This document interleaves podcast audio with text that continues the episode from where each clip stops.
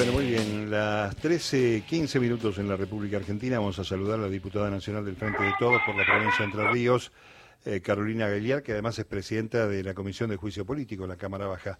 ¿Qué tal, diputada Mario Giorgi, aquí en Radio Nacional? ¿Cómo va?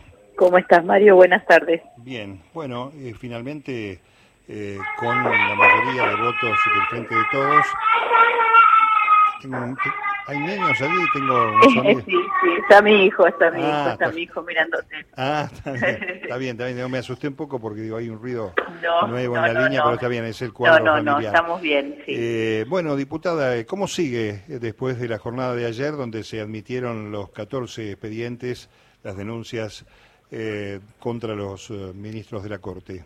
Bueno, nosotros después de la reunión de ayer vamos a proceder a establecer el cronograma de producción de prueba abierta a la instancia de investigación, que es lo que establece el reglamento interno. Nosotros tenemos un proceso reglado dentro de la Cámara de Diputados en la Comisión de Juicio Político, que es un procedimiento que se lleva adelante. Primero se estudian las denuncias, después se analiza si es admisible. Como son admisibles, ahora vamos a producir la prueba para luego dictaminar si hay acusación o no en función de lo que hemos probado. Eh, de esta manera, el día jueves estaremos reuniéndonos con toda la comisión para establecer un cronograma de trabajo eh, respecto a la producción de la prueba, cómo va, vamos a instrumentar esa etapa del proceso, por supuesto, con, todas las características que se hemos planteado, un proceso que sea abierto, que sea público, con, con total difusión de los actos, eh, publicidad de todos los actos que se realicen dentro de la comisión. Tengo a mi hijo encima, les pido disculpas, pero No, bueno, está muy después de muchos días sin estar con él hoy. Está bien, hay que hacer de mamá también, no solamente Exactamente. la banca es lo que pesa. Bueno, eh, y eh, en, esta etapa, en esta etapa Con lo cual, nosotros el jueves estaríamos reuniéndonos para ya establecer un cronograma de fechas de cómo va a funcionar la comisión para producir la prueba. la prueba es la que está ofrecida a los proyectos y otra que se sugiera que sirva para esclarecer los hechos. Así que a partir de, entiendo que en una, dos semanas ya estaremos empezando a convocar a los testigos. eh, ¿Los testigos quiénes son? Los testigos son eh, los que están eh, ofrecidos a los distintos proyectos de ley. Por un lado, tenemos que definir este jueves cómo vamos a estructurar la investigación, si va a ser por causas, por los jue o por juez. En, en función de eso es como vamos a ir avanzando también con las citaciones para que en cada reunión podamos abocarnos al tratamiento de una de las causas y no mezclar causas para que sea más fácil eh, para ir comprendiendo eh, los hechos, la prueba eh, y, y cuál es la relación en cuanto a la atribución que tiene hecho con prueba, ¿no? Eh, nosotros en ese sentido consideramos que, que para organizarnos mejor sería establecer por temáticas, pero bueno, puede haber otras opiniones, por eso digo, en estos días vamos a estar definiendo cuáles son los criterios a seguir para la investigación, eh, que obviamente lo vamos a consensuar con la mesa directiva de la comisión, donde también está la oposición, por supuesto, eh, está junto por el cambio, que si bien ellos rechazaron la admisibilidad, no así la coalición cívica que eh, pidió por nota que sea admisible el juicio del juez Lorenzetti, pero después rechazó la admisibilidad de todo. Eh, estamos trabajando muy bien con, el vicepresidente de la comisión, Juan Manuel López, que es de la coalición cívica, ellos tienen proyecto también de pedido de juicio político a Lorenzetti, con lo cual la idea es poder avanzar eh, en la producción de la prueba para poder determinar si me dio o no el mal desempeño. A ese cometido estamos llamados y ese cometido eh, será finalizado una vez que produzcamos toda la prueba necesaria para comprobar esos extremos que han sido denunciados en los proyectos. Eh, sí, estaba pensando, claro, que hay cosas que tienen mucho que ver con la- el reclamo histórico de las organizaciones de derechos humanos por el 2 por 1 pero también están eh, las intromisiones ¿no? de la Corte en este, la exhumación de una ley, el tema Consejo de la Magistratura, el tema de la coparticipación, sí, hay, hay un este, material abundante como para tener testimonios valiosos.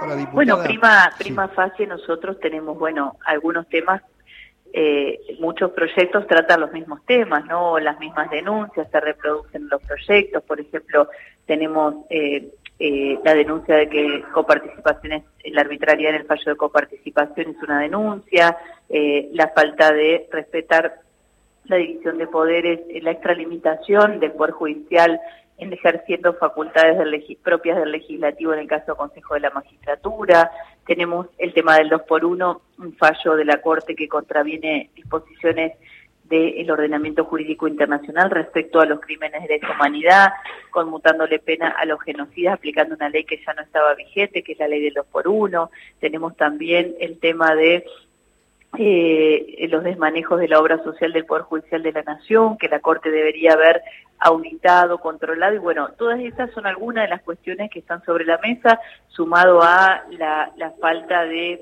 excusación del juez Rosenkrantz en fallos que estaban involucrados sus ex clientes en su estudio jurídico, eh, en más de 25 causas donde el fallo debería haberse excusado.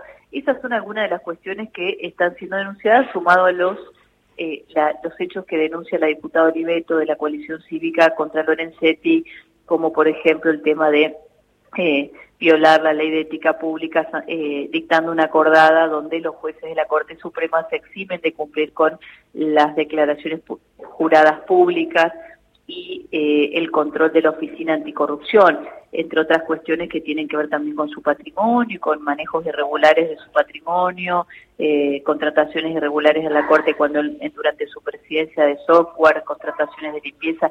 Esas son algunas de las cuestiones que vamos a tener que eh, eh, llevar adelante esta investigación para comprobar si ocurrieron como están planteadas las denuncias o no. Eso nos va a dar eh, obviamente elementos para después acusar o no. Eh, mucho, mucho material sin duda y, entiendo que va a durar dos o tres meses todo este recorrido para, para la toma de testimonios.